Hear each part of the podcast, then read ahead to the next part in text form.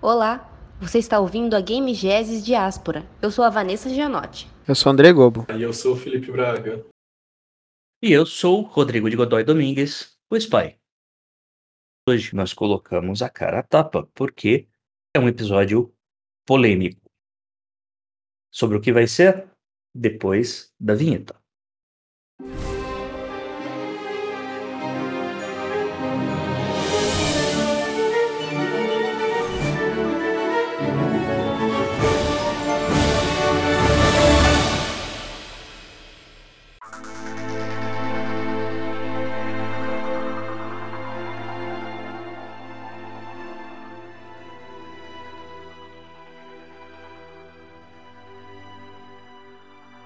Palavra jogo já é comum no nosso vocabulário, né? Muitas atividades são chamadas de jogos, tipo os esportes, jogar vôlei, jogar vôlei ou futebol, os jogos digitais, como o CS, e também os jogos de tabuleiro, como o xadrez e a dama. E se a gente pensar no dia a dia, talvez uma brincadeira possa ser considerada um jogo, como pega-pega ou esconde-esconde. Então, pensando nisso, o que deve ser chamado de jogo e o que é tão difícil definir, Rodrigo? Essa é uma boa pergunta, Vanessa. A dificuldade de se definir jogo, ela não é algo fácil de se compreender, porque existem diversos e diversos fatores. Dentre esses fatores, eu vou citar e depois eu uh, aprofundo. Existe o fator antropológico e psicológico. Existem fatores sociológicos Existem os fatores linguísticos, que é um dos mais evidentes. Existem fatores históricos, que também têm relação com fatores sociológicos. E existem fatores de interpretação. E aí, no caso, é a interpretação de texto mesmo. Em relação aos fatores antropológico-psicológico, tem uma questão muito interessante, que é a de que o ser humano, ele, pelo menos o consciente, né, o ser humano já nasce em um ambiente imerso em jogos, ou seja, o proto-humano, aquele que é antes do ser humano, ele já jogava e não era a brincadeira. O brincar, a brincadeira, ela surge antes mesmo dos jogos, porque os animais brincam. Se nós formos uh, observar filhotes de cachorro, de tigre, de gato, enfim, de macaco, eles brincam e essa é uma atividade essencial para as espécies, porque é uma forma de treinamento para a sobrevivência na sociedade deles. Principalmente que é uma sociedade em que eles têm que caçar ou conseguir recuperar, né, buscar alimentos. O brincar e o jogar, eles não são a mesma coisa. Apesar de ter gente que fala que, fala que uh, o brincar está inserido no jogar, ou o jogar está inserido no brincar. Eles não são, essas duas atividades, brincar e jogar, não são a mesma coisa, embora haja uma enorme sobreposição de características entre as duas. Como, por exemplo, ambas demandam regras. O, o antropólogo Huizinga, alguns chamam de Huizinga, ele, em, em, um estudo antropológico chamado Homo Ludens, ele afirma que jogos surgem antes mesmo de surgir a linguagem. Na verdade, essa é uma especulação, não chega a ser uma, bem uma afirmação. Porém, existem evidências de que se os jogos não surgiram antes de surgir a linguagem, eles surgiram na mesma época, eles surgiram de maneira síncrona, né? eles surgiram ao mesmo tempo, praticamente ao mesmo tempo, um contribuindo com a evolução do outro. E isso acaba colocando a prática de jogo como formação da humanidade, numa relação inicialmente entre caça, manutenção ou economia de recursos, ali na época em que os seres humanos eram nomádicos e viviam entre tribos uh, usando brincadeiras ou que nós podemos chamar de jogos, como por exemplo pega-pega ou esconde-esconde, uh, como menciona John Peterson, para uh, dar manutenção às habilidades de caça ou de sobrevivência e ainda assim mantendo uh, o controle dos recursos, dos estoques de alimentos. Sob o fator sociológico, isso nós temos uma ideia de pelo menos desde a época do, do surgimento, pelo menos desde o surgimento dos jogos de cartas. Uh, existe uma crítica social do ato de jogar.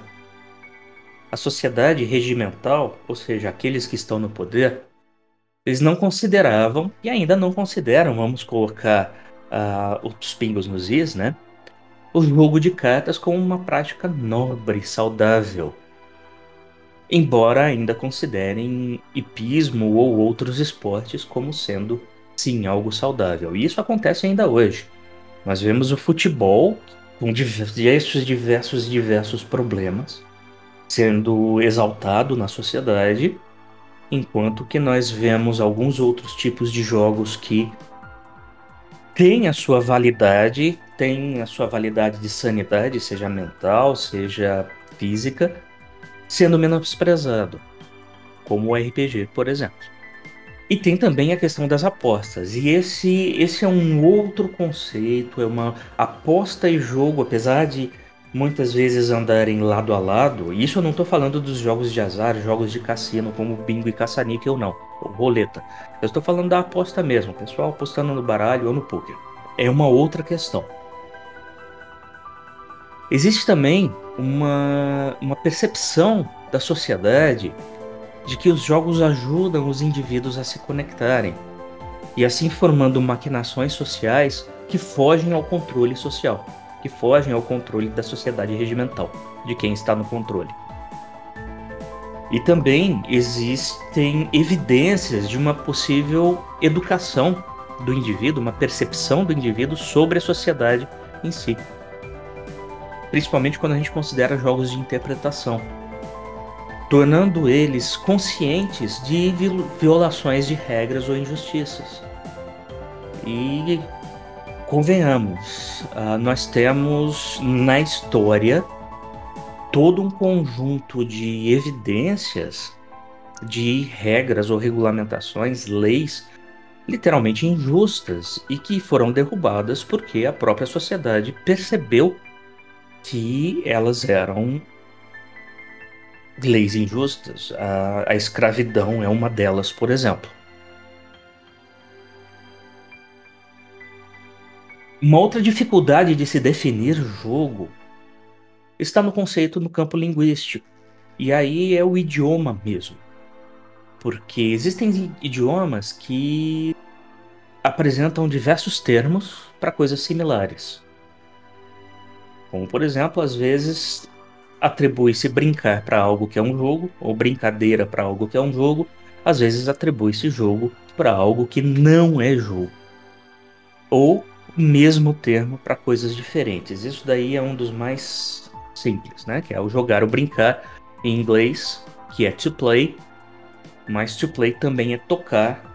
Que se nós formos lá no âmago, pelo menos com as pesquisas que nós fizemos aqui na, usando as metodologias da Game Jazzes e no projeto Game Jazzes, nós podemos dizer que tocar também é uma forma de jogar.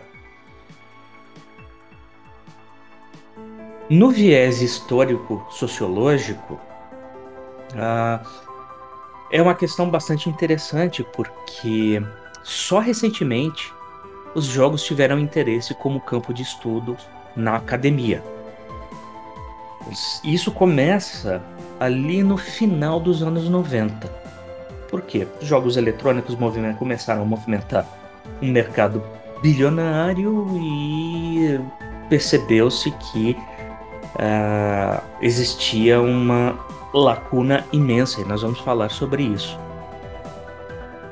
Mas principalmente porque jogos normalmente são, eram considerados como tradições. O Roisinha traz mais ou menos isso no livro Homo Ludens. E tradições raramente são questionadas. Muitas vezes nós fazemos coisas que têm sido feitas por gerações simplesmente porque é uma tradição. Usualmente nós não sabemos os motivos de realizarmos aquelas atividades. Nós normalmente não nos questionamos por que fazer aquilo, porque muitos consideram rude questionar essas tradições. Temos até exemplos de pessoas na história sendo torturadas ou queimadas em fogueiras por questionar tradições. E nós não precisamos ir muito longe. Nós tivemos no Brasil recente 24 anos de terror para os que questionavam o poder vigente. E alguns estão sentindo o mesmo gostinho ultimamente. Uma última dificuldade, né, do último motivo do porquê jogos ainda são tão difíceis de serem definidos ou de serem compreendidos é a questão de, de interpretação mesmo. E interpretação de texto, porque existem algumas pesquisas que utilizam jogos como ferramenta, ou o que eles chamam de jogos como ferramenta. Então eles definem algo, chamam aquilo de jogo. Algumas vezes aquilo é jogo, é um jogo ou um tipo de jogo, mas não representativo de todo o conceito. É apenas um recorte que funciona dentro daquele contexto de estudo, mas alguns pesquisadores externos àquele contexto de estudo acabam olhando para aquele trabalho, para aquela publicação e consideram que o pesquisador estudou o jogo. Eles interpretam errado essa pesquisa. E assim, às vezes, eles fundamentam né, o conceito de jogo utilizando aquele conceito que o pesquisador levantou para usar como ferramenta para os seus estudos, criando assim uma base não estável ou ambígua e bastante limitada. É importante ressaltar que, né, nesse caso né, do, do pesquisador que definiu aquela ferramenta que ele chamou jogo, e que pode ser um jogo, né, um recorte do, do conceito como um todo, né? Ele não está errado em fazer aquilo, porque aquela definição funciona no contexto dele. O errado é considerar aquela definição como sendo né, a, a representação do contexto de jogo. Concluindo, o que a gente tem de dificuldade para definir o conceito de jogo é porque nós não temos uma lacuna cultural, como usualmente percebemos uh, em família, por exemplo que nós não entendemos porque nossos pais faziam determinadas coisas, ou porque nossos avós faziam determinadas coisas, ou gostavam de determinadas coisas. Usavam ou porque usavam determinadas gírias. Sacou? É, é brasa mora. Enfim, é um abismo cultural, porque ela vem de antes do ser humano. Ela é depois dos animais irracionais. Obviamente, os animais irracionais, né, cachorros, tigres, enfim, eles brincam. Ele é depois disso, mas antes da gente tomar consciência da humanidade. A sociedade não entende por que os antigos jogavam. Existem evidências arqueológicas que nós publicamos no portal gamegeses.com, inclusive, de jogos com aproximadamente 5 a 6 mil anos de idade, como Senet ou o Real de Ur. E por muito tempo, a sociedade não se interessou em estudar o porquê os humanos jogam quando essa lacuna era pequena. Ou talvez a própria sociedade regimental impediu o estudo de jogos, do conceito de jogos, por considerar desnecessário. Afinal de contas, Aparenta-se óbvio o que é jogo. Ou talvez porque a sociedade regimental considerava estudar jogos, aprender sobre jogos e a prática do jogar perigoso ao status quo. Sim, o que nós temos hoje é um abismo cultural provocado por questões antropológicas, sociológicas, linguísticas e históricas. E isso precisa ser interessado. Felizmente, a academia começou a se debruçar sobre o contexto, sobre o conceito de jogos. Olha, existem diversas, diversos tipos de definições de jogo. Existem as definições equivocadas, que são aquelas que tentam definir como jogos coisas que não são jogos, ou elementos que jogos usam mas que são elementos que jogos usam. Não são jogos. Você não vai né, ou uh, especificar a definição. Você não vai especificar a definição de um carro falando sobre pneu. Você não vai especificar a definição de uma casa falando sobre a janela. Né? Talvez falar sobre o telhado e a porta pode até ser, mas sobre a janela fica complicado. E dentre essas definições equivocadas, tem, por exemplo, a teoria dos jogos, que é uma área de estudos da matemática e da economia, cujo termo foi cunhado por John von Neumann e pelo Morgenstern, que não estuda jogos, ele estuda uma característica de jogos. E nós vamos falar sobre isso na sequência. Ou então o termo que Wittgenstein uh, menciona na obra Investigações Filosóficas, ele fala sobre jogos de linguagem, que não chega a ser bem um jogo. E nesse caso, ele tem uma definição equivocada de jogo que criou toda uma confusão hoje em dia no processo de pesquisa de jogos. Né? Inclusive, na obra, o Wittgenstein ele é bastante soberbo nas argumentações dele. Tem muita argumentação que vale crítica e pode ser rebatida. E ele não se admitiu sem a capacidade de, de definir algo, sugerindo então de que jogos fossem elementos ou termos sem definição. Um outro tipo de, de, de, definição, outra categoria de definição, vamos dizer assim, seriam as definições instrumentais, que é como uh, usou Koizinhai, dentre outros, que seguiram o mesmo exemplo. Uma definição instrumental nesse caso é: olha, eu quero estudar algo que eu suspeito que a prática desse algo, a ferramenta para estudar isso, esteja no contexto de jogos mas ela tem essas características. Então eu vou definir jogo como sendo algo com essas características. Então eu uso essa ferramenta que eu denominei jogo e que muitas vezes é um tipo de jogo, é um extrato de jogo, é um recorte de jogo, do conceito geral de jogo. Então, o que essa pessoa, o que esse pesquisador define como jogo, atua como uma ferramenta de análise de estudo da área que ele estuda, da área objeto. Essa definição é válida sim, só que ela é válida única e exclusivamente dentro daquele contexto de estudo do pesquisador. Já no contexto amplo, como por exemplo, se eu pegar hum, a definição do, do Roizinha ou do Kailoa, elas são válidas dentro do estudo deles, dentro daquele contexto limitado, restrito mas dentro do contexto geral, existem diversas exceções que literalmente desprovam aquelas definições. E já tem bastante discussão nisso, na, sobre isso na literatura. E finalmente existem as definições utilitaristas. Elas são muito parecidas com as definições instrumentais, no sentido de que, olha, eu estou criando essa definição para um objetivo.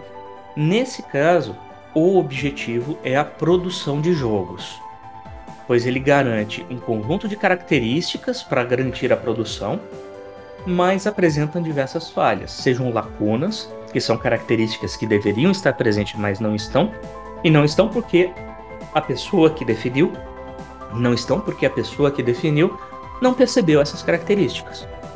Ou falhas por ambiguidades, características que mudam de significação dependendo de um contexto de produção dentro da própria definição da pessoa, do produtor. Então, concluindo, atualmente existem definições conceituais sobre jogos? Sim, existem, mas elas são extremamente recentes, pois a área de pesquisa em jogos ou de estudo de jogos, ela tem aproximadamente 20 anos.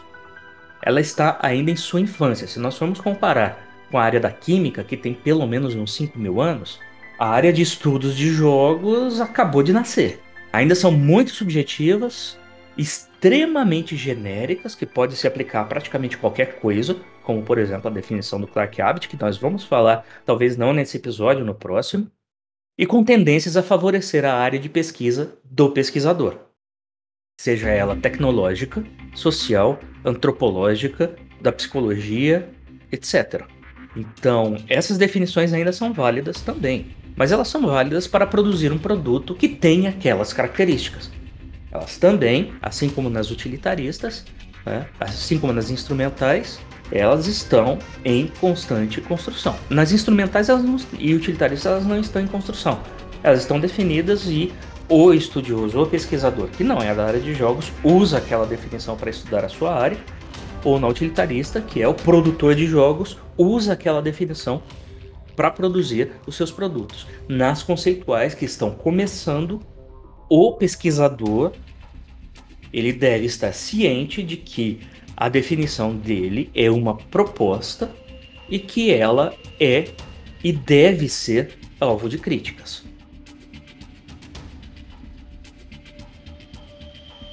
Rodrigo, uma questão que eu também gosto de perguntar, quero perguntar sobre isso e tudo mais, é que tem a questão da influência da mídia e da cultura geral. Não tem exemplo como é retratado em notícias, filmes e tudo mais. Porque você lê notícias e às vezes eles não sabem dizer também o que é um jogo e, e, fica muito perdido. Dentro dessas categorias que você deu uma apresentada, qual que chega mais perto da, tipo, do, do nosso ambiente cultural? Que, tipo, alguém chegou mais perto da que a gente pensa hoje em dia, mas que é errônea. O, a mídia realmente ela não sabe argumentar ou comunicar sobre jogos. Isso, como eu mencionei, a, a parte de comunicação sobre jogos ainda é extremamente recente. Existe na mídia dois tipos tá, de, de influência nessa questão da comunicação. A mais comum mesmo é a de interpretação, mas essa vem principalmente por conta da questão sociológica que eu mencionei anteriormente. Então tem essa questão. Ah, é uma tradição, é isso, é uma prática, é uma atividade, é brincadeira, é jogo, brincadeira, é tudo a mesma coisa. Então existe essa falha de interpretação. Existe essa falha histórica e existe a questão sociológica também, como eu mencionei. Olha, uh, jogos são maus, né? Jogar carta uh, é ruim. Até mesmo porque jogo é uma atividade usualmente praticada para o lazer. E convenhamos, o lazer na sociedade é extremamente recente. Ela tem o quê? Pelo menos da sociedade ocidental, com exceção da Rússia, o lazer ele começa ali com a Revolução Francesa, praticamente. Existia antes, existia, mas ele não era muito bem visto. Depois da Revolução Francesa, ele continua sendo não muito bem visto. Na Rússia, ele termina com a Revolução Russa, que até então era um sistema literalmente feudal. Você não tinha tempo para lazer, exceto se você fosse nobre. Então você é nobre, tem outros trabalhando para você, você tem um tempo de lazer. E convenhamos, a mídia popular, ela é recente também. A mídia que serve a população, a sociedade em geral, ela não é uma mídia muito antiga. Então existe essa outra questão que deve ser endereçada também mas eu não sou da área de jornalismo, vocês são. Vocês que eu digo, Felipe, Andrei e Vanessa. O que, que vocês me dizem sobre isso? Faz muito sentido quando a gente fala desse jeito, né? Que a, a, gente vê, a gente vive numa sociedade super capitalista, mas a gente vê, tipo, jogar, brincar como algo desnecessário, né? E a gente nunca pensou em estudar e aí, quando a gente começa a estudar, a gente vê que é muito mais complexo o negócio. Tem muito mais ideias ali no meio. Que não é simplesmente você pegar e simplesmente falar, ah, eu vou inventar um jogo agora. Não é, tem regras, tem formatos, tem as coisas. E, e eu fico surpreso de saber que, tipo, a gente não estudava isso academicamente até muito recentemente, igual você falou. Eu tinha escutado um pouco sobre o que você falou como errôneo, né? que era o, a teoria matemática e tudo mais, mas eu já tinha pensado que ela não encaixava, certo? Não chega nem perto disso. A teoria dos jogos, ela surge com von Neumann e Morgenstern em 1944. E ela não estuda jogos. É, a teoria dos jogos, ela uh, é um conjunto de estudos e análises de risco baseado em decisões. Ela não define jogo. Não existe nenhuma proposta de definição de o que é jogo na teoria dos jogos. Mas a gente pode assumir que ela considera jogos como elementos, mecanismos ou atividades em que há tomadas de decisões por diversas partes, que eles chamam de jogadores, e que há conflitos na resolução dessas decisões com resultados quantificáveis. A teoria dos jogos, então, ela estuda o risco em se tomar uma decisão considerando esse contexto, mas ela não estuda, não define jogos. Uma das mais antigas, pelo menos considerada pela academia, e que foi justamente uma das quais na qual a academia acabou desenvolvendo o interesse, foi o trabalho do Johann Huizinga, ou Huizinga, do Johann Huizinga, que é um antropólogo. Né? Ele trabalhava pesquisando manifestações culturais. E ele tinha dificuldade em fazer aquela a comparação entre, entre as atividades culturais, entre as práticas culturais.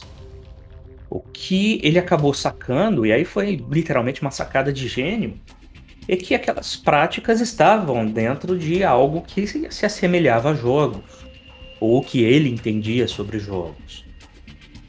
Então ele usa essa compreensão dele sobre jogos como uma ferramenta para identificar, analisar, avaliar e comparar as manifestações culturais. Ele não estuda jogos, pois Inha estuda manifestações culturais. Isso é um, algo muito diferente de se pesquisar jogos. Então, aí vem né, a falha na interpretação. Então, nós temos a, a, a definição equivocada que é a questão da, da teoria dos jogos. E nós temos aqui, com, o Zinha, por exemplo, falha na, inter, na interpretação. Inclusive com uh, pesquisadores na conceituada universidade. Na seção de antropologia, né, estudando o Huizinha, e alguns estudantes que fazem essa disciplina ainda batendo o pé, dizendo que, olha, é, tem o, o Ruizinga que, estu, Ruizinga que estudou o jogo. Né? Ele, ele definiu o jogo, ele fez isso. Inclusive estudantes, nós vemos isso no nosso na nossa comunidade do Reddit. Teve gente que uh, que acabou fazendo essa essa afirmação de forma contundente, de tal forma que quando foi, foram confrontados eles se sentiram ofendidos. Né? Então, é, esse é um dos motivos pelo qual esse episódio vai ser um tapa na cara de muita gente, né? do porquê nós estamos dando a cara a tapa também. E, Rodrigo, considerando também essas definições que você trouxe, o que chegaria mais perto daquilo que você entende como jogo? Das definições que eu, de todas as definições que eu estudei, eu acho que o, o, o, que chegou mais próximo de compreender o que é jogo foi o Chris Crawford, que escreveu o livro The Art of Computer Game Design, mas ele não define jogos. Ele coloca algumas características que jogos possuem, mas ele não chega a criar, a cunhar uma definição em si. Então, que tal a gente fazer um pequeno exercício e trabalharmos uma perspectiva do processo histórico nas definições do conceito de jogos, buscando ali desde o primeiro que a academia começou a considerar, que foi o Huizinga, o Huizinga, até os dias de hoje. Provavelmente não passando por todas, porque são mais de 60 definições, mas pelo menos pegando as mais citadas. Então, quem foi Johann Rosenha? Johann Rosenha foi, eu já mencionei, mas Johann Rosenha foi um historiador ou antropólogo. Ah, se eu não me engano, ele é holandês. E ele trabalhava pesquisando manifestações culturais. Ele tinha dificuldade em encontrar uma forma para fazer as comparações e as argumentações sobre as diversas e tão diferentes manifestações culturais.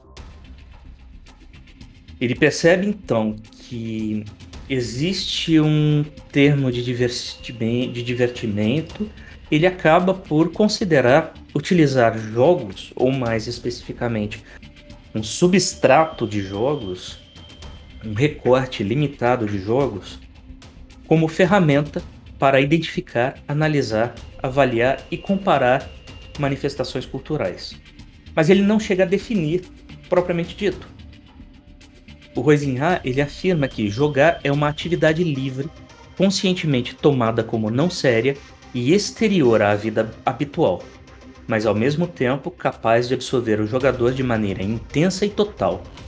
É uma atividade desligada de todo e qualquer interesse material, com a qual não se pode obter lucro, praticada dentro de limites espaciais e temporais próprios, segundo uma certa ordem e certas regras. O jogo promove a formação de grupos sociais com tendências a rodearem-se de segredos e a sublinharem suas diferenças em relação ao resto do mundo por meio de disfarces ou outros meios semelhantes. Aqui ele justifica né, o porquê ele usa o jogo como uma ferramenta para estudar essas, esses grupos sociais ou essas manifestações culturais. Ele ainda menciona que jogar é uma atividade ou ocupação voluntária executada dentro de certos limites fixos de tempo e local de acordo com regras livremente aceitas, mas absolutamente limitantes, tendo objetivo em si mesmo e acompanhado por um sentimento de tensão, alegria e a consciência de que é diferente da vida ordinária. Observem que cozinhar não define jogo. Ele define a atividade de jogar ou o ato de jogar mencionando que é uma atividade livre, é uma atividade conscientemente tomada como não séria, é uma atividade que é exterior à vida habitual e por aí vai. Algumas considerações sobre essa definição é de que, primeiro, né, como eu já mencionei, Coisinhar não estudou jogos. Coisinhar usou um subconjunto, um substrato de jogos para estudar manifestações culturais e esse subconjunto foi definido por ele para facilitar a identificação dos elementos que ele precisava para realizar suas análises e avaliações. E os estudos deles foram importantes para diversas áreas, inclusive para as áreas de jogos. Certo? Eu não estou dizendo que ah, o que o Rezinha fez é inválido. Não, não é. É extremamente válido. Principalmente para as áreas de antropologia, sociologia, política e, óbvio, para a área de estudos de jogos também, porque afinal de contas despertou o interesse da academia. A definição proposta por Roizinha é válida apenas quando no contexto de manifestações culturais. Considerar a definição dele como uma fundamentação ou como a definição de jogo como muitos usualmente fazem, até mesmo porque, como eu acabei de apresentar, ele menciona o ato de jogar, ele não menciona jogo. Seria mais ou menos como alguém que tem um carro verde musgo movido a querosene e que ele usa apenas para ir para o trabalho, afirmar que carros são elementos que têm a cor verde musgo, são movidos a querosene e que servem para te levar ao trabalho. Essa afirmação não está de toda errada, não né? Pois aquela instância de carro é verde musgo, ela é movida a querosene e ela é usada única e exclusivamente para ir ao trabalho. Ou seja, naquele contexto, a definição é válida. Mas ela é insuficiente, a menos que você que esteja nos ouvindo viva em uma realidade onde todos os carros são verde musgo, todos os carros são movidos a querosene e todos os carros são usados apenas para ir ao trabalho. Bom, como o pessoal faz para voltar para casa, aí é outra história, né? Vamos ver um pouquinho das afirmações que Roelinha faz. O ato de jogar é uma atividade livre. Isso é um pouco complicado porque. E agora eu falo por experiência própria, e eu tenho certeza que vocês passaram por essa experiência também. Não só vocês que estão aqui me ajudando né, no, no, com esse episódio, mas vocês que estão ouvindo. Eu tenho certeza que vocês tiveram aula de educação física. Alguns de vocês, eu tenho certeza que detestavam educação física. Ou pelo menos quando era queimada, ou futebol, ou basquete, ou enfim. Mas vocês tinham que participar. Ou seja, aquela não era uma atividade livre. Mas nós não podemos afirmar que você não estava jogando. Você estava jogando. Logo, nós não podemos afirmar que jogar é uma atividade livre. Jogar dentro de um contexto de manifestação cultural, sim, é uma atividade livre. A participação usualmente é livre. Mas jogar num contexto amplo, não necessariamente. Afinal de contas, o próprio jogador de futebol ele tem um contrato que o obriga a jogar. Ela é conscientemente tomada como não séria. Eu acabei de mencionar jogador de futebol aqui. Então, nós já temos né, essa outra questão, que inclusive pode até mesmo ser uh, confrontada nessa definição do Huizinga, do Rosinha, porque usualmente quando você leva uma manifestação cultural como não séria, participando dela, você geralmente leva um safanão daqueles que a consideram séria. É exterior à vida habitual. Isso daí é inválido até mesmo para a definição do Huizin, do Huizinha. Por quê? Porque uma manifestação cultural ela é um espelho de um comportamento de uma tribo.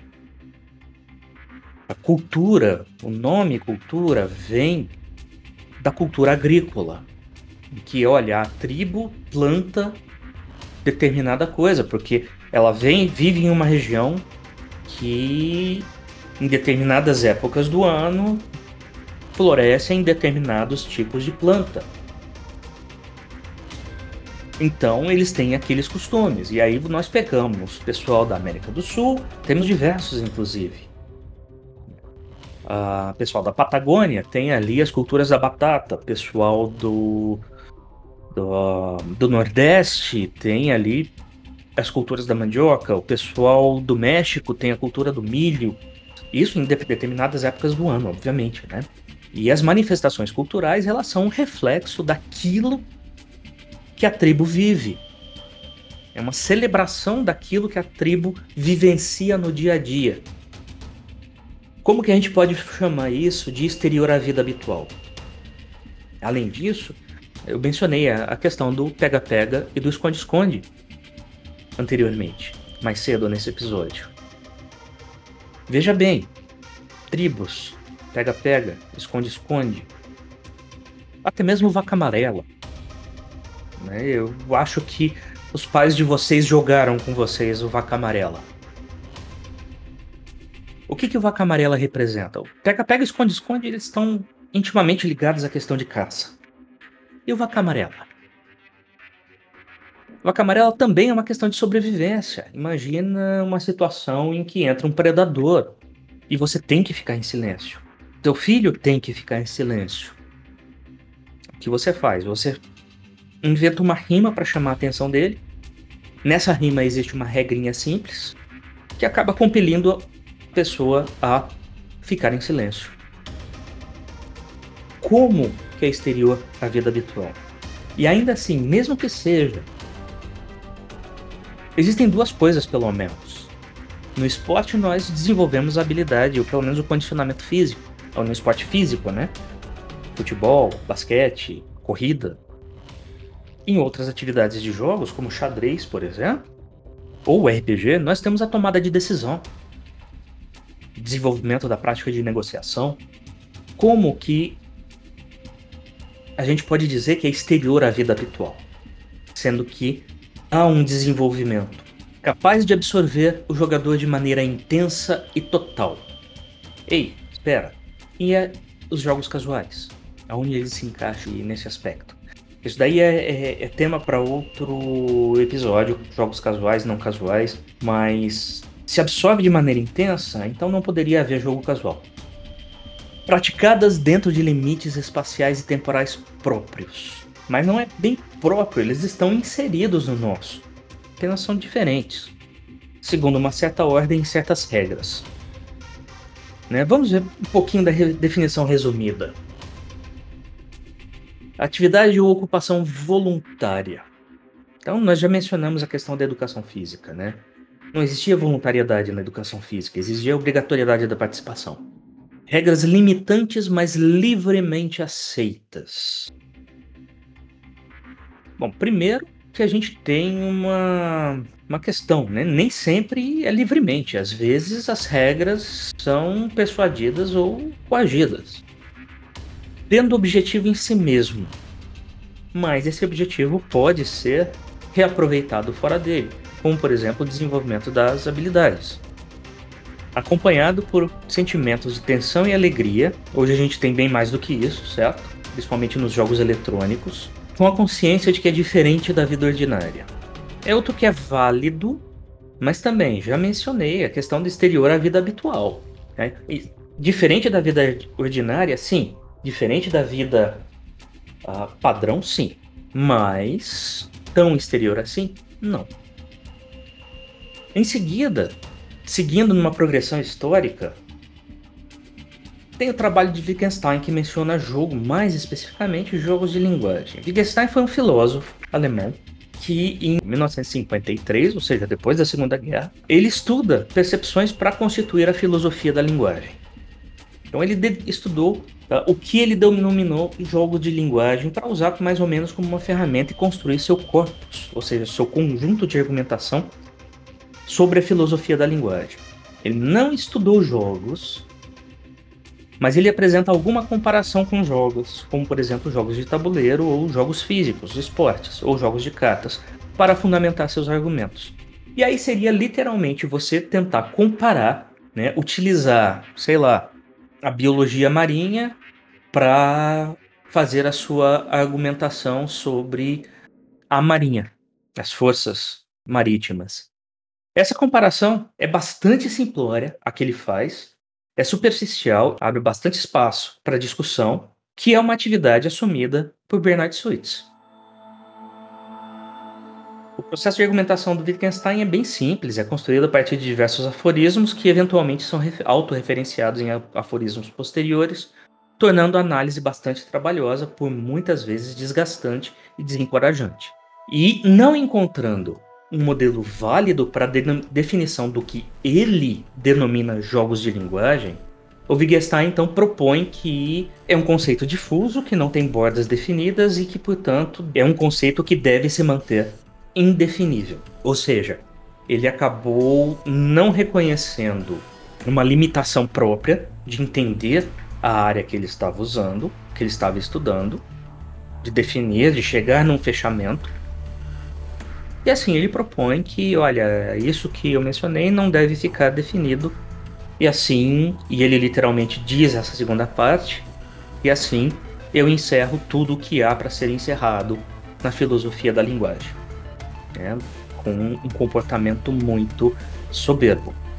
Wittgenstein ele é um, um pesquisador, um filósofo bastante respeitado e bastante citado. Realmente eu não sei por que, que as pessoas não uh, o confrontaram, ou pelo menos confrontaram o texto dele, né? Porque Wittgenstein certamente já não está mais entre nós, porque existem diversas falhas. Então, o Wittgenstein, como filósofo, ele é usualmente estudado por filósofos. Os pesquisadores de outras áreas usualmente aceitam ou rejeitam suas conjecturas. Em jogos há quem sugira seguir a recomendação dele para que o conceito de jogos não tenha uma definição. E dá a entender sobre essa questão do, do texto do Wittgenstein é que por ele ser filósofo, conceituado, muitos dos que estudam ou pesquisam jogos apenas o conhecem por meio de trabalhos de terceiros, sem se dar ao trabalho de se debruçarem sobre o texto. Outra possibilidade é a de decidirem não argumentar e apenas aceitar o que ele mencionou, ou o que disseram que ele mencionou, no caso dos que o conhecem por meio de terceiros. E assim como os anteriores, Wittgenstein não estuda jogo. Ele usa uma ideia aparentemente comum, aparentemente óbvia, ou conhecida a todos, para discorrer sobre seu tema de estudo, a linguagem. Então, temos aqui também né, uma outra Uh, um outro erro filosófico para aqueles que consideram que o Wittgenstein estudou o jogo. Temos aqui também um erro de interpretação para os que né, consideram que Wittgenstein estudou o jogo. Ou temos uma interpretação equivocada, porque o que Wittgenstein chama de jogo não aparenta ser jogo. Seguindo a prática do Heisenberg, temos então o sociólogo Roger Caillois. Roger Caillois ele é um sociólogo francês que em 1961 escreve o livro Men Playing Games. Nesse livro, ele estuda mecânicas sociais. Então ele faz muito parecido com o Heisenberg. Inclusive, ele cita o Heisenberg em sua, em sua obra. E ele usa um subconjunto de jogos com características muito similares às usadas por Heisenberg como ferramentas para fundamentar seu estudo das maquinações sociais. Ele menciona que o jogo é uma atividade voluntária e ficcional que ocorre em um tempo e espaço próprio, de resultado variável e improdutivo e estruturado por regras. A parte do voluntário nós já discutimos ali na, na questão do Rosenha. Então, o Kailoa usa o jogo como ferramenta de estudo para sua área, que é a sociologia. Mas, ao contrário dos próximos que iremos discutir, o Kailoa faz uma pesquisa sobre mecânicas sociais e usa o que os próximos sociólogos né, que nós vamos apresentar, o Kailoa faz uma pesquisa sobre mecânicas sociais e usa o que ele define sobre o jogo para levar seus estudos adiante e retirar sua conclusão. Muitas das características apontadas por Roizinha são reaproveitadas por Kailoa, como a participação voluntária e a separação das ações e resultados realizados ou obtidos no jogo em relação à realidade. Além disso, ele faz algumas categorizações e é a primeira tentativa de se criar uma classificação para atividades que ele considera jogos. São essas as categorizações que ele define. Agon, ou competição, que é a forma de jogo em que o conjunto específico de habilidades é posto à prova entre jogadores, seja força, inteligência, memória. O vencedor é quem prova ter domínio dessa habilidade durante o jogo. Exemplos: o xadrez, o arremesso de peso, o arremesso de dardo, a corrida ou a maratona estariam classificados nessa categoria. A alea é outra categoria que também se traduz por acaso ou sorte, que é o oposto do agon. Não existe habilidade nenhuma, é pura sorte. A imitação ou mimicry, ou também chamado de mimese, onde o autor define como quando o indivíduo joga para acreditar ou para fazer a si mesmo ou a outros acreditarem que ele é diferente de si mesmo. Daí nós podemos encaixar as brincadeiras de criança, nós podemos encaixar o RPG e dentre outros tipos de jogos. E o Ilinx, que é o grego para redemoinho ou vertigem, que é no sentido de alterar a percepção ao experimentar uma forte emoção. Né? Seria ele dá como exemplos desses jogos o carrossel ou a roda gigante. Mas essas classificações são classificações falhas, porque ele menciona que um jogo pode participar de mais de uma categoria. E nós vamos ver algo similar ocorrendo em situação até mesmo atual. Além dessas categorias, ele estabelece um intervalo contínuo para classificar comprometimento e descomprometimento das regras, numa alusão à aceitação às estruturas rígidas e ao ato livre de brincar. Nesse intervalo, ele coloca em uma extremidade o que ele denomina de paideia ou paidia, que em grego se traduz para crianças. Nessa extremidade, ele indica que a atividade é uma atividade livre, exuberante, sem nenhum tipo de compromisso. No outro extremo, ele denomina de ludos ou ludus, que em latim se traduz para jogo, ou no, no caso de ludos, ou para escola primária, no caso de ludus, que é o extremo onde tudo é estruturado e regrado, é rígido, não e só existe o comprometimento com as regras. É um intervalo meio estranho, porque nesse aspecto nós podemos ter uma ocupação, como por exemplo bancário ou professor, no extremo ludos. Porque é, é estruturado, é regrado, é, é rígido. E o brincar de bancário, o brincar de professor em outro, porque é livre. Ou até mesmo aceitar e seguir as regras do jogo em um extremo, ou fingir que se está jogando o jogo sem seguir muito as regras, no outro extremo. Percebe-se que esse intervalo não possui muito a característica exclusiva de jogo.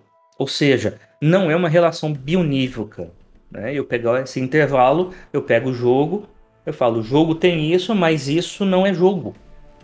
Para quem lembra do que é uma relação bionívoca, né? Na matemática, é onde eu tenho uma relação um para um, de um conjunto para outro, e da mesma forma do outro para o um. Então, se eu começo com A, eu chego em B, e se eu começo em B, eu chego em A, né? Eu tenho certeza daquela relação. Em seguida, nós temos a definição do Elliot Avedon e do Brian Sutton Smith. Ambos são sociólogos e eles estudam o divertimento ou o brincar na sociedade. Então, aqui nós estamos começando a ver gente que está estudando algo relacionado a jogo de fato, dentro de um outro contexto, mas relacionado a jogo. Eles não estão mais usando o brincar ou o jogo como uma ferramenta para estudar outra coisa. O Elliot Avedon ele é sociólogo e historiador de jogos. E o Sutton Smith ele é sociólogo da teoria da brincadeira ou da teoria do jogar. E ambos estudaram os efeitos de jogos e brincadeiras na sociedade. Usaram jogos conhecidos ou existentes, sejam eles culturais ou comerciais, como ferramentas para estudar o divertimento e o aprendizado na sociedade. O Avedon, inclusive, colecionou diversos e diversos jogos que hoje compõem o Museu de Jogos nomeado em sua homenagem em Waterloo. No livro The Study of Games, de 1971, eles propõem de que uh, Jogos são um exercício de sistemas de controle voluntário nos quais há uma oposição entre forças confinado por regras a fim de produzir um resultado não estável. Uh, eu não posso dizer muito sobre esse trabalho porque eu não cheguei a ler o livro. Eu adquiri o livro apenas recentemente e ele me chegará apenas uma semana depois de gravarmos esse episódio. Mas o Elliot Avedon ele é um sociólogo da diversão, ao contrário do Kailoa, ele estuda o ato de brincar na sociedade. Quanto a essa definição, o conceito definiria o exercício de sistemas de controle voluntário, mas não apresenta nada sobre o objeto. Também tem a questão da voluntariedade, que é discutível, afinal, nós tivemos que participar de jogos em algum momento da nossa vida. Se a gente se divertiu depois, são outros 500. Né? Uh, eu não sei vocês, mas eu me lembro muitas vezes ir com meus pais para reuniões com amigos deles que tinham os filhos deles também, né? As crianças não querendo muito brincar e os pais forçando para que eles pudessem ficar sozinhos conversando sobre o que os adultos normalmente conversavam. E nós relutantemente íamos brincar uns com os outros e eventualmente começávamos a nos divertir. Então essa questão da voluntariedade ela é discutível. Uh, a questão do resultado não estável também é discutível, porque nós estaríamos falando de que tipo de estabilidade? Determinismo? Aleatoriedade de eventos? Essa é uma definição que eu ainda preciso analisar melhor. Eu preciso fazer uma análise mais elaborada e que será realizada dentro de algumas semanas assim que eu receber o livro A Theory of Play. Então, eu voltarei a, esse, a essa definição em um episódio posterior. Aliás, existe uma proposta de realizarmos um, um aprofundamento em cada uma dessas definições, um questionamento e problematização, em episódios pontuais no futuro. Eu já mencionei Bernard Suits quando eu falei do Wittgenstein. Bernard Suits também é filósofo, que estuda as manifestações da atividade de jogar num documento que visa contra-argumentar a afirmação de Wittgenstein sobre a proposição de que jogos ou o ato de jogar são conceitos indefinidos ou devem ser conceitos indefinidos e impossíveis de serem definidos. O Suits ele não menciona jogo, ele menciona o ato de jogar.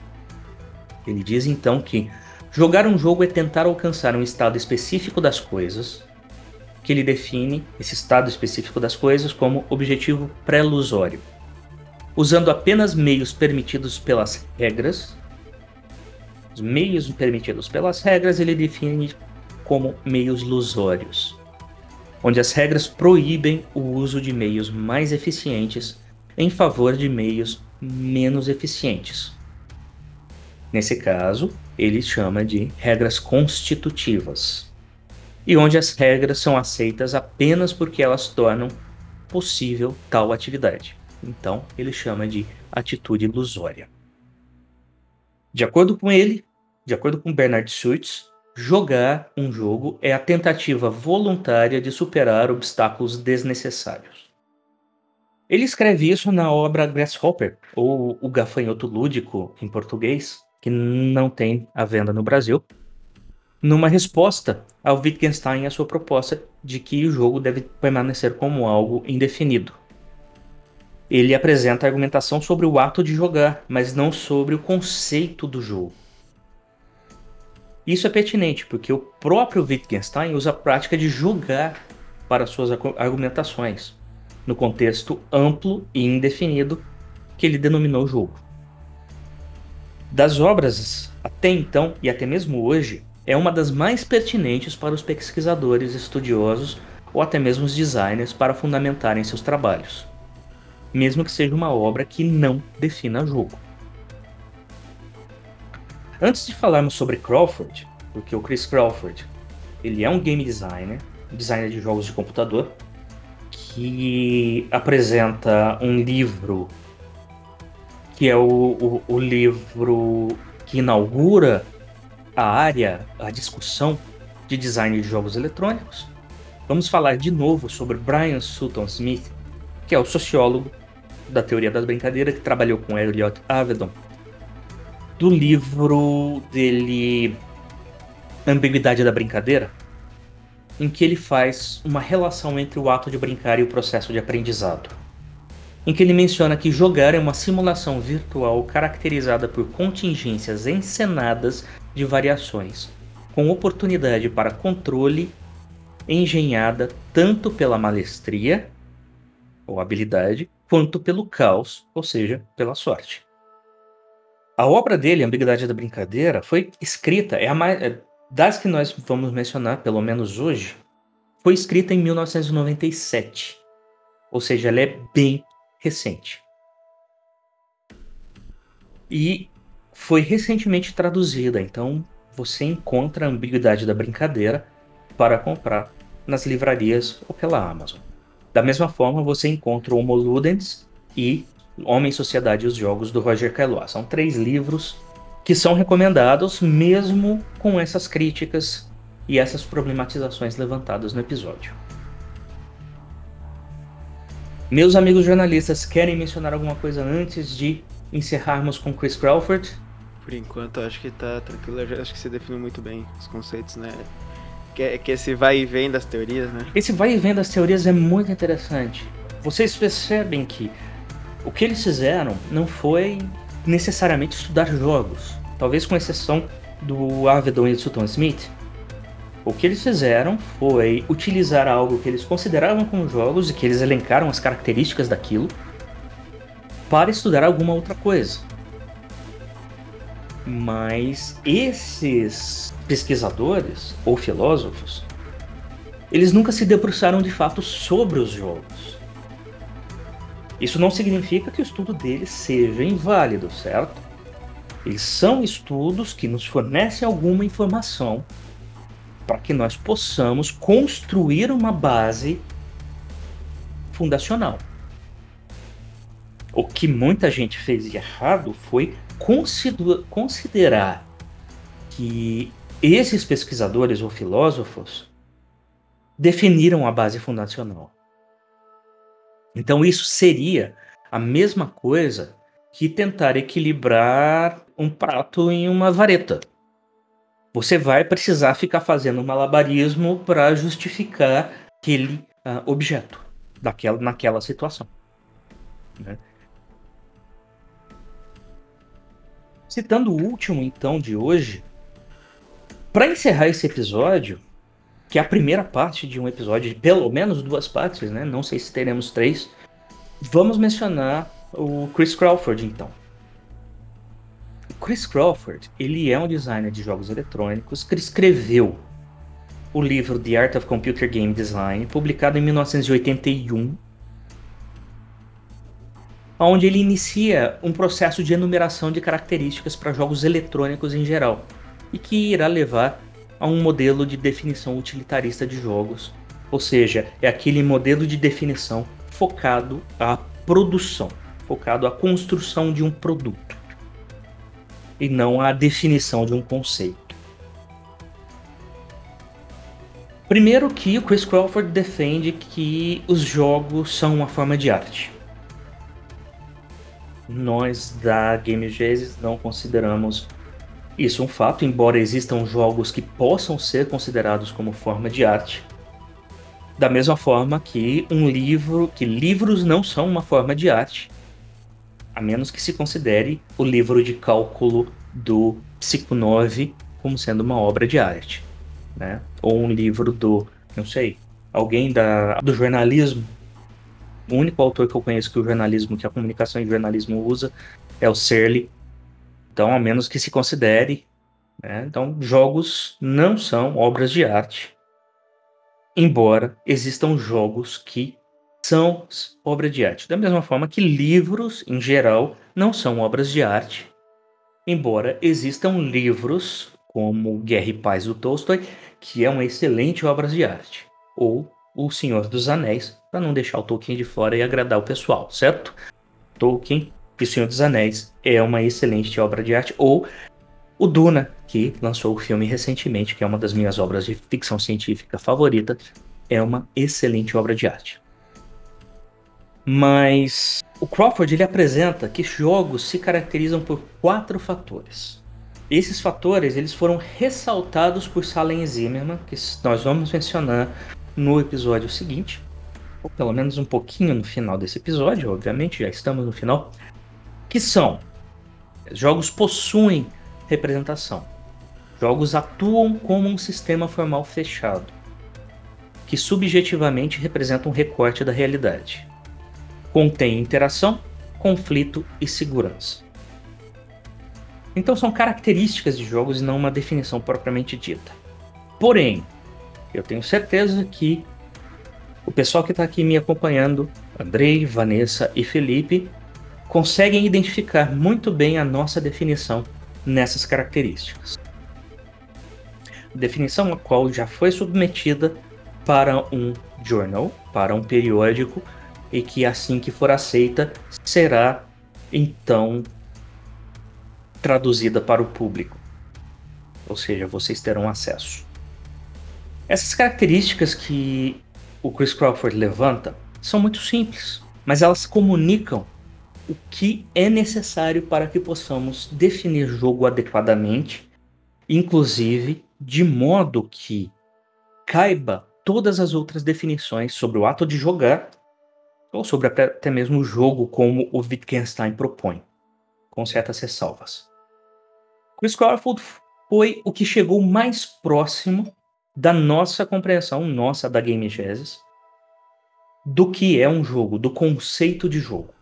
O que a gente precisa fazer agora é formalizar esse conceito, submetendo a definição aos auspícios dos pesquisadores da área. Uau! é bastante coisa e ainda não chegamos na metade. Eu acredito que nós paramos aqui no iniciozinho das definições utilitaristas para continuarmos esse episódio, continuarmos essa discussão nos próximos episódios e trazermos para vocês mais informações. Falamos hoje, portanto, de diversas coisas. Primeiro, por que, é tão difícil definir jogo? E existem diversas, diversos fatores que contribuem com isso. Falamos sobre alguns tipos de classificação, alguns tipos, falamos sobre alguns tipos de definição ou algumas categorias de definição, como a definição equivocada da teoria dos jogos ou a definição de Wittgenstein, da definição instrumental, que foi a grande maioria dos autores que citamos aqui, como Roisinha, Kailua, Suits e Sutton Smith. Ainda preciso verificar o de Avedon. Provavelmente faremos uma nota a respeito no próximo episódio, porque eu já terei as informações em mão e em mente. E encerramos com a primeira definição utilitarista, ou seja, aquele jogo que aquela definição que é usada para a produção de um produto que é considerado jogo, mencionando né, as características presentes em jogos consideradas por Chris Crawford. Todos eles em uma ordem cronológica. Huizinha, von Neumann Morgenstern com a teoria dos jogos, Wittgenstein, Avedon Stone Smith, Suits, Crawford e o Sutton Smith finalizando na ambiguidade da brincadeira.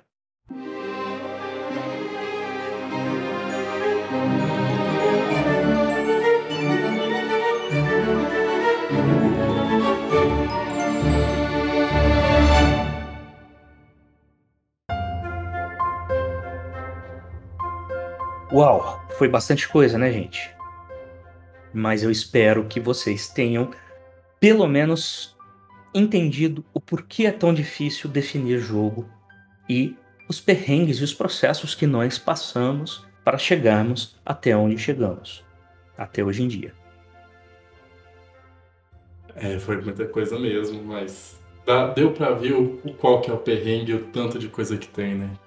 E a gente vai continuar explorando essas ideias no próximo episódio, no meio do podcast, né? Explorando um pouco mais profundo as teorias e tudo mais que é algo muito bom pra gente que ama videogame, ama jogos, ama jogar, ama tudo assim, é muito bom ver esse outro lado que a gente quase nunca pensa, né?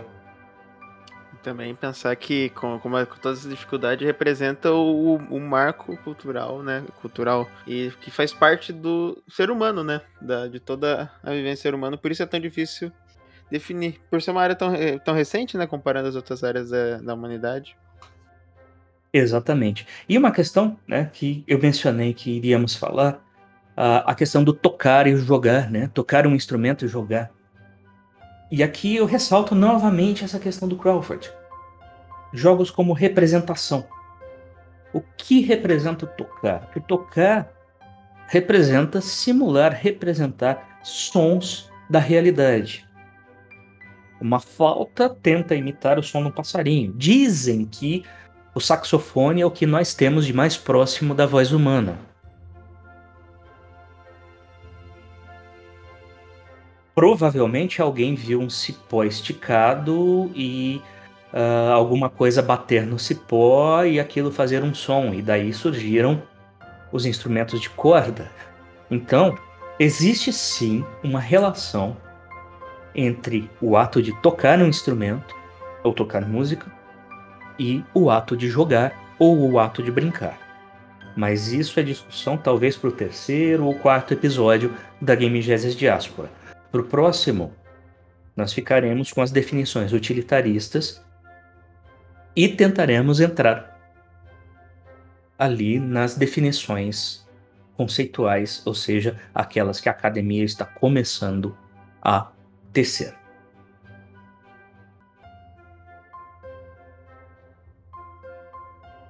Mais alguma palavra dos meus colaboradores? Que não, acho que tá, tá certinho. Eu não tenho nada a adicionar. A Vanessa ficou quietinha. É bastante coisa para absorver, né, Vanessa? É coisa, Rodrigo. Ainda vai ter mais nos próximos episódios, né? Vamos ficar e pro pessoal aí continuar nos acompanhando. Sim, ainda vai ter mais. E lembrando que existe a proposta de um conjunto de episódios onde cada um desses autores que definiram jogos será uh, analisado de uma maneira mais aprofundada. Então, fiquem atentos porque vem aí a Game Genesis Ludus para ajudar a melhorar a compreensão de jogos num âmbito mais filosófico. O que eu tinha para apresentar por hoje, eu acho que é só. Ainda tem muito mais para apresentar, mas nós não podemos nos estender no tempo. E com a ajuda dos meus colaboradores, dos colaboradores do projeto Game Vanessa Gionati, Andrei Gobo e Felipe Braga, nós esperamos ter conseguido trazer isso para você. E lembre-se, qualquer dúvida e questionamentos, sugestões, críticas, você pode mandar uma mensagem para a gente em nossas redes sociais. Nós também temos nossas produções no YouTube, como o Memento e o Dixit. Então, nos acompanhe em nossas redes sociais, as nossas produções, o nosso site. E fique atento ao nosso próximo podcast com as nossas outras definições de jogos por diferentes autores. Até a próxima. Estaremos trazendo para você a problematização, crítica e validação dessas definições para que você entenda melhor sobre esse universo ainda amplamente inexplorado, que é o universo dos jogos. Agradecemos pela sua companhia por toda a duração do podcast. Até a próxima e joguemos!